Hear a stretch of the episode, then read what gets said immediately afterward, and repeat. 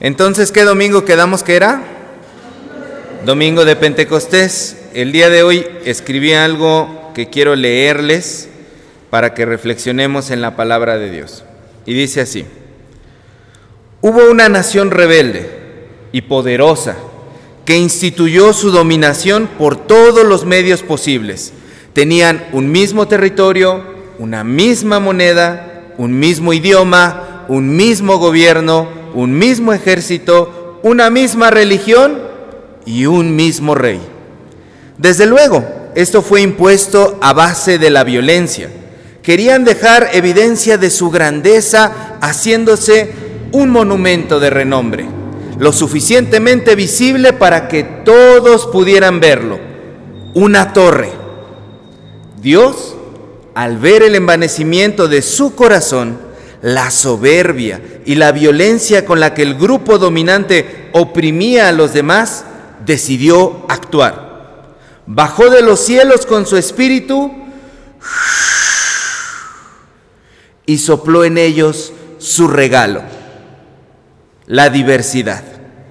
Milagrosamente hizo que todos comenzaran a hablar en diferentes idiomas.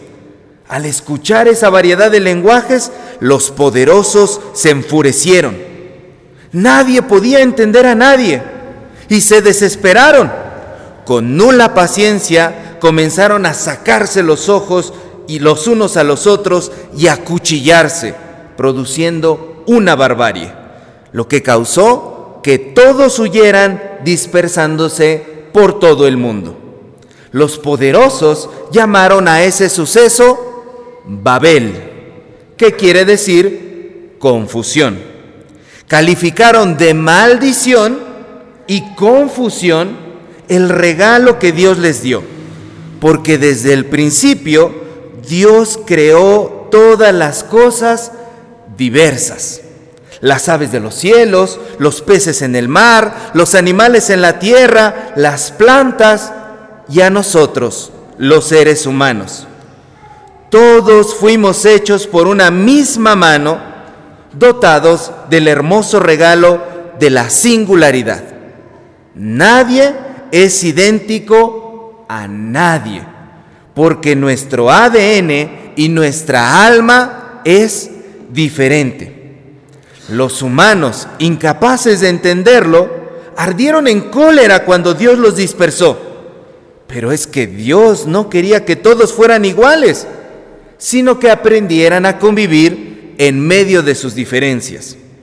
A partir de ese día, el ser humano se enclaustró en una lucha sangrienta y en tratados turbios y sanguinarios.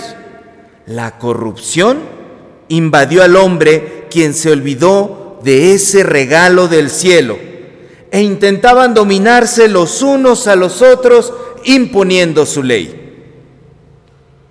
Miles de años más tarde, Dios tomó de entre las naciones a un pueblo para bendecirlo, amarlo y prepararlo para la misión de recordarle al mundo entero que para Dios no hay acepción de personas. Y Él nos ha creado diferentes totalmente a propósito porque la suma de nuestras diferencias hace la plenitud de la vida. Dios rescató a ese pueblo de la esclavitud. Ellos vivían bajo la dominación de uno de esos imperios que pretendían controlarlo todo e instaurar de nuevo un solo idioma, un solo gobierno y una sola religión. Cuando Dios sacó a ese pueblo de las áridas tierras del desierto, los condujo a un monte llamado Sinaí, donde les habló directamente. El viaje había durado 50 días, o sea, siete semanas, que en el idioma de aquel pueblo se decía Yak Ha Shavuot, siete semanas. Ese día Dios les dio a ellos diez leyes para vivir en armonía y aprender a conciliar sus diferencias. De ese modo, podrían disfrutar el regalo de Dios y enseñarle a las otras naciones cómo vivir de esa forma también. Sin embargo, nuevamente los humanos decidieron ir en contra de las ordenanzas divinas. Ese pueblo se volvió vanidoso y comenzó a relegar a los otros pueblos, sintiéndose superiores se olvidaron de la misión encomendada y el propósito de Dios quedó abandonado. Había una vacante en la bolsa de trabajo de Dios que nadie quería ocupar. Se solicita un pueblo dispuesto a vivir en unidad en medio de la diversidad. Pero a nadie le interesaba dicha misión. Pero una vez más, Dios no se rindió. Esta vez encarnó Él mismo, se hizo humano e intentó con un grupo más pequeño de personas, algunos cuantos hombres y mujeres a los que capacitó minuciosamente. Y luego de experiencias muy fuertes que vivieron juntos, decidió volver al cielo pero les pidió que lo esperaran en un lugar llamado Jerusalén, donde les prometió que enviaría su espíritu para darles un poder extraordinario que les serviría para cumplir su anhelada misión. Entonces, un día que ese pueblo conmemoraba las siete semanas, el Yag HaShavuot, o como le decían ahora en otro lenguaje, el Pentecostés, un viento fuerte y estrenduoso llenó la habitación.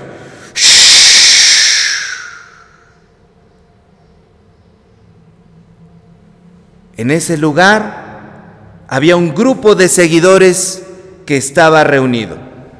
Rápidamente, llamas de fuego comenzaron a aparecer sobre sus cabezas y Dios hizo de nuevo el milagro. Hizo que los presentes comenzaran a hablar en diferentes idiomas. Pero esta vez no hubo asesinatos. Nadie se enfureció. Al contrario, se llenaron de alegría y comenzaron a alabar a Dios en el idioma nuevo que les fue concedido. Aquello era un concierto magnífico de voces y de idiomas, una sinfonía de alabanzas un milagro conmovedor. Tan impresionante fue que varios testigos escucharon y se reunieron alrededor de ese grupo seleccionado por Dios. Una nueva era inició, una nueva entidad nació, la iglesia. La asamblea y reunión de personas dispuestas a llevar este mensaje de reconciliación al mundo entero por todos los siglos. Y hoy, dos mil años después, nosotros somos los herederos de ellos. Y ante nosotros surge el mismo desafío que han enfrentado todas las generaciones. Aprenderemos a conciliar las diferencias de cualquier tipo. Promoveremos la vida en unidad. Recibiremos la diversidad como un regalo o como una maldición. Porque Dios nos ha bendecido a todos con diferentes lenguajes, pero nos ha unido por un mismo idioma el idioma de su Espíritu Santo de amor. Hermanas, hermanos, el día de hoy recordamos Pentecostés. Y Pentecostés nos habla de este hermoso mensaje que Dios ha dado desde el principio. La Biblia dice desde el Génesis que Dios lo creó a todo según su género. Y la creación de Dios es diversa, es multifacética. No hay una flor que sea idéntica a otra flor. No hay un canto de un ave que sea idéntico al canto de otra ave. No habemos ningún hijo o hija de Dios que sea idéntico a otro hijo o hija de Dios. Por lo tanto, el mensaje que Dios nos ha dado desde el principio es que a Él le gusta la diversidad. Y si hoy usted tiene una diferencia, tiene una pelea, tiene una situación con alguna persona con la que está liada, peleada, porque no opinan igual, porque hay una situación en la que están encontrados el uno contra el otro, el Señor nos manda a decir en este Pentecostés, concilia tus diferencias, reconcíliate.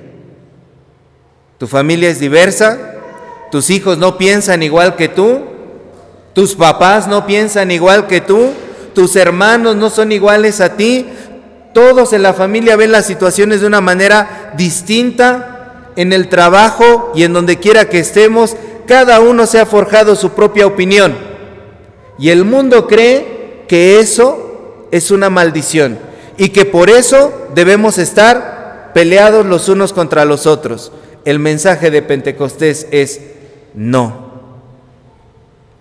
Yo los hice diferentes así, porque cuando se atrevan a unirse los unos con los otros y a sumar en lugar de pelearse, van a cumplir el propósito para el cual yo los he creado. Por eso, hermana, hermano, que en tu vida el Espíritu Santo de Dios sople fuerte y traiga la reconciliación. Amén. Póngase de pie, hermano. Vamos a orar. Amado Señor, gracias por hablar a nuestro corazón. Gracias, Señor, por soplar ese aliento de vida que nos hace diferentes los unos de los otros. Ayúdanos a ser sabios. Ayúdanos a no repetir la maldición de los siglos y a no repetir los errores de las generaciones pasadas, Señor. Y que si en nuestra misma familia, en generaciones pasadas ha habido pleitos, Señor, hoy nosotros podamos romper las cadenas. Hoy nosotros podamos romper estas cuestiones generacionales y entregarnos verdaderamente a que tu Espíritu Santo nos envuelva. Regálanos lenguas de fuego, Señor, que hablen paz, que hablen amor, que hablen reconciliación que hablen justicia, que hablen palabras que puedan realmente unirnos en lugar de dividirnos. Regálanos una lengua que sepa pedir perdón. Regálanos una lengua, Señor, que sepa ser humilde. Regálanos una lengua que sepa ver lo bueno en lugar de enfatizar lo malo. Regálanos un mismo idioma para estar unidos por tu Espíritu Santo. En el nombre de Jesús. Amén.